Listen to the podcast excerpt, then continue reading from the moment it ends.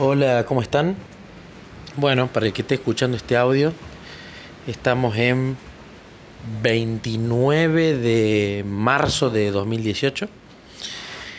Quiero contar un testimonio que le voy a poner de nombre El engaño. Eh, el primer engaño en el que yo casi caí fue justo también cuando conocí a Jesús, que fue cuando casi elijo el espiritismo y el Espíritu Santo para mí me implanta ese pensamiento de una charla que tuve con Daniel Muñoz antes de comprar un libro de, espiritismo y me contacto con Daniel Muñoz y él me ayuda a conocer a Jesús. Bueno, a partir de ahí ya he contado en otros testimonios que mi vida cambió muy positivamente, estoy muy feliz. Y mm, últimamente han estado pasando cosas sospechosas con determinada gente. Una conocida, por ejemplo, me contó que ella iba a ir a Mendoza probablemente a um, un evento donde tomaban un té de la planta ayahuasca. La planta ayahuasca es una planta de Brasil que yo antes de conocer a Jesús había visto un documental que se llamaba DMT, la molécula de Dios, que estaba presente en esta planta, que hablaba de que uno tenía experiencias espirituales con esta planta. Y esta chica me contó, me dijo que ella tuvo experiencias crísticas con esa planta, que ella veía a la Virgen María, que le hablaba, que le daba una sensación de paz, que era como el, esa planta tenía un espíritu adentro que te conectaba con el ser superior. Y ella lo relataba todo muy lindo, muy bello, que una persona que no conozca a Jesús iba a caer grandemente en ese engaño. Ahí me dio curiosidad, curiosidad de lo que tenía para decir. Quería escuchar más, no para probarla. Yo ahora tengo una relación con Jesús, estoy en un momento muy feliz y tengo discernimiento de lo del bien y el mal, ¿no? Pero me contó eso y me llamó la atención.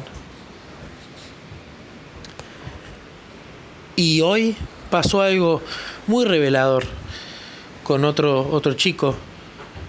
Se abrió conmigo, me dijo que me estaba viendo en un momento donde yo estaba teniendo mucha percepción. Bueno, él ha notado mis cambios. Y se abrió conmigo y él me contó que él tiene un libro de cabecera que se llama el libro de Urantia. Él me cuenta que ese libro él lo leyó ya hace muchísimos años y lo relee siempre, 2500 páginas, y el libro de Urantia es su libro de cabecera, su guía espiritual. Y bueno, yo le digo, contame más. Y me empezó a contar que el libro de Urantia fue escrito por un grupo de, de científicos que estaban analizando una persona que tenía problemas psicológicos porque no la podían resolver, no la podían curar y de repente esta persona empezó a hablar con una voz diferente, como si estuviese poseída, y esa posesión se presentó como una entidad divina y que tenía eh, cosas a su cargo y les empezó a contar cómo era el plan de Dios, cómo estaba formado el universo, las distintas series de ángeles. Y ellos escribieron este libro. Y hay una asociación que lo difunde. Y él me contaba del libro y sonaba muy interesante, ¿no? Contaba que, que bueno, Dios era el Dios de, de la creación, que hubo creación, pero no es como el Antiguo Testamento lo dice. Y contaba que no había un Jesús, que había muchos Jesuses, pero que Jesús tenía a cargo millones de planetas y el planeta Tierra era uno de ellos. Entonces él por eso encarnó acá, porque nosotros éramos un planeta rebelde. Y contaba mm, también que, bueno, Satanás era un regente que tenía planetas a cargo. Y contaba que la Trinidad no era un solo Dios, que era el Padre, el Hijo y el Espíritu Santo, sino que había muchos Jesuses, era diferente y hablaba que lo, Adán y Eva no habían sido el primer hombre y la primera mujer, que ya había seres humanos en ese momento, sino que los había puesto para que se haga una especie de evolución espiritual.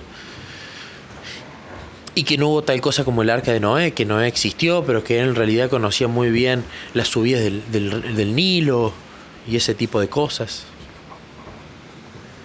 Y habló de Moisés, que existió, que hubo un éxodo, pero que no hubo tal cosa como la apertura de las aguas. Y a mí me sonaba todo raro, pero yo quería saber más. Porque digo, qué raro este libro que tiene cierta concordancia con la Biblia, pero en muchas cosas no. Y llegó un momento donde él me dijo que... Él me dijo que hablaba muchísimo el libro de Jesús, contando detalles de su vida, de su misión. Y yo digo, qué raro, un libro tan encaminado, tan parecido a la Biblia en ciertas cosas, pero le digo que pero por momento pensaba es un engaño. Hasta que, claro, empecé a hacer preguntas, empecé a hacer preguntas, y cuando llegué a, la pregunta de qué decía ese libro del sacrificio de Jesús en la cruz por nosotros, por nuestro Salvador, me dijo que ese libro no lo desestimaba totalmente, decía que eso no, no, no, era así, que en realidad eh, los cristianos se focalizan en, en, tener una religión cristocéntrica, donde Cristo es el centro y no sus enseñanzas, que lo importante no es su sacrificio, sino que lo importante es las enseñanzas que dejó. Y ahí es donde me hace ruido, ahí es donde me hizo ruido. Y yo agarré y, le, y digo, para, para, vos me estás diciendo entonces que lo importante no es el sacrificio de Jesús, sino que son sus enseñanzas. Sí, me dice. Entonces yo le pregunto, eh, y según ese libro, ¿cómo somos salvos nosotros? Bueno, somos salvos, me dice, por creer en el Dios creador. Y él me decía, y el libro dice, me dice, que dice que Jesús es el camino, es la verdad, es la vida para ir al creador. Y le digo, pero entonces, ¿cómo no vas a creer en el sacrificio? ¿Qué, dice el libro entonces? Que tenemos que, que ser salvos por obras. Y me dice, ¿a qué te referís por obras? Y le digo, a, a portarnos bien, a ser, a, ser buenos y a hacer las cosas que hacía Jesús. Claro, me dice, exactamente. Yo sé dónde me quieres llevar, me dice, porque yo sé que me quieres llevar la discusión de si uno es salvo por obras o es salvo por, por creer en el sacrificio de Jesús. Y ahí, y ahí empecé, yo estaba muy interesado, es más, tenía ganas de leerlo al libro, pero no con ganas de, de creer en lo que decía, sino con ganas de compararlo con, con la Biblia, del engaño que había, y me puse a pensar, qué inteligente Satanás es maravillosamente inteligente, lamentablemente volcado al lado del mar, del mal, diseñando artilugios tan engañosos que a gente tan buena como este chico que yo conozco, porque es muy bueno y él tiene mucho hambre espiritual, pero lo está volcando del lado incorrecto. Es tan hábil que ya no necesita agarrar y criticar a Jesús, necesita tratar de encauzarse lo mayor posible en la Biblia, pero desviar en ciertos detalles y particularidades al que lee, para de repente no ser salvo y pensar y engañar lo que está haciendo el bien. Y me dio mucho escalofrío porque me dieron mucha, me habían dado muchísimas ganas de leer el libro. Pero de leerlo para informarme de los engaños. Y entonces compartí esto que le estoy contando con Dani Muñoz, con otros chicos. Estaba como ansioso, iba en la oficina, estaba solo, caminaba de un lado al otro, estaba histérico, transpiraba. Y hablaba con Jesús mientras tanto. Y le decía, Jesús, eh, eh, ¿por, qué estoy así? ¿Por qué, ¿Por qué estoy así ansioso por leer esto?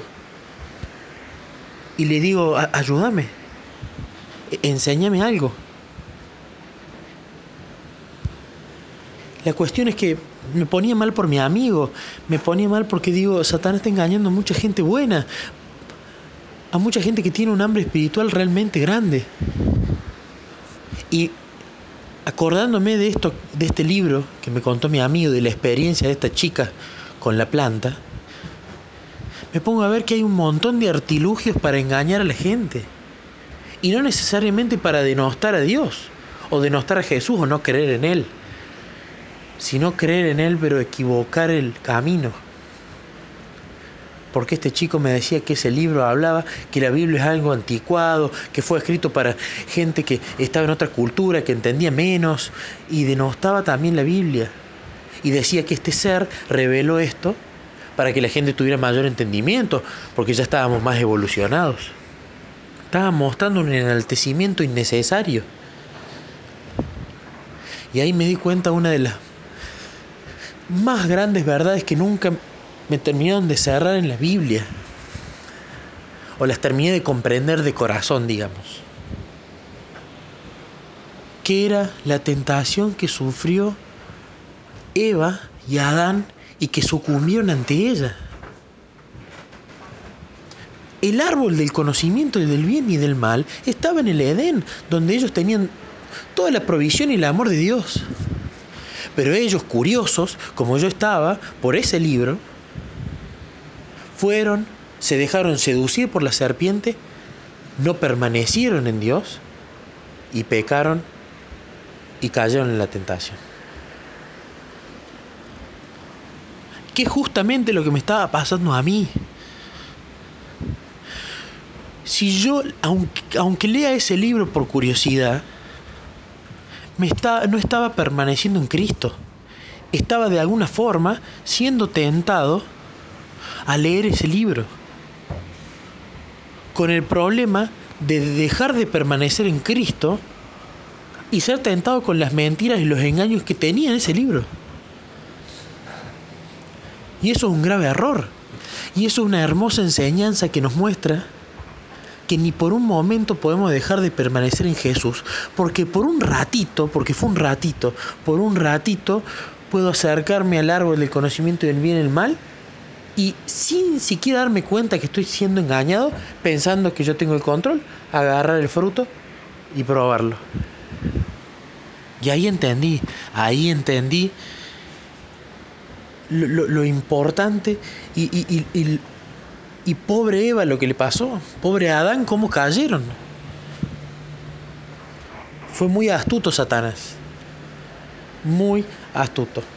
Entonces la lección que me dejó esto es de que más en estos tiempos donde quizás la venida de Jesús esté cerca, tenemos que más que nunca permanecer en Él. Porque a través de una persona tan buena como este amigo, uno puede, sin darse cuenta, caer en, en estas tentaciones.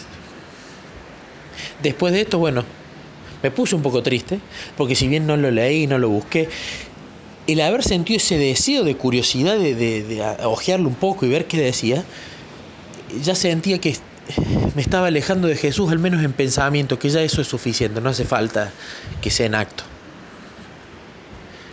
Y le pedí perdón a Jesús, le comenté esta situación y como esta mañana por tiempo no pude meditar la Biblia, le dije, por favor, mostrame algo en la Biblia. No sé, amonestame, retame, enséñame algo con respecto a esto. Pero no me dejes así. Te lo pido, Jesús. Agarré mi Biblia, la abrí y la página donde la abrí era la primera carta a Timoteo. Y el primer título que había ahí era advertencia contra los falsos maestros de la ley.